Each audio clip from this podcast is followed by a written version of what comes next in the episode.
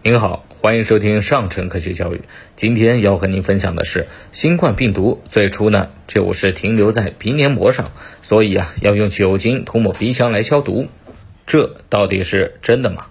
在新冠肺炎防疫期间，全球公共卫生学院和 UNC 医学院的科学家们描绘了冠状病毒感染鼻腔的具体方式，并发表在了《细胞》杂志上。这些发现表明，该病毒倾向于首先牢固的在鼻腔中建立，然后在某些情况下，病毒才会被吸入肺部。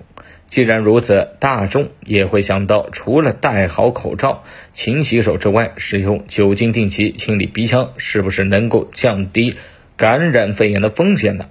可以肯定的说啊，用酒精处理鼻腔是有害而无利的。鼻子依靠自己独特的结构和功能。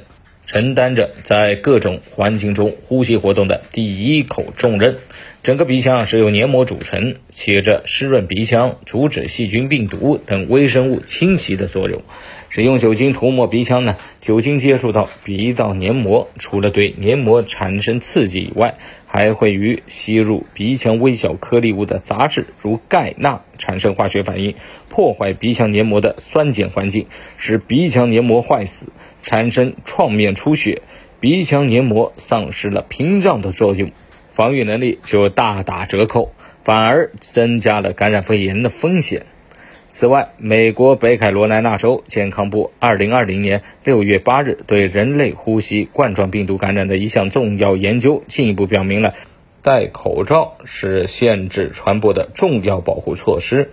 因此，我们更应广泛的使用口罩来保护鼻道，免受病毒感染。好了，今天的分享就到这儿，我们下期节目再见。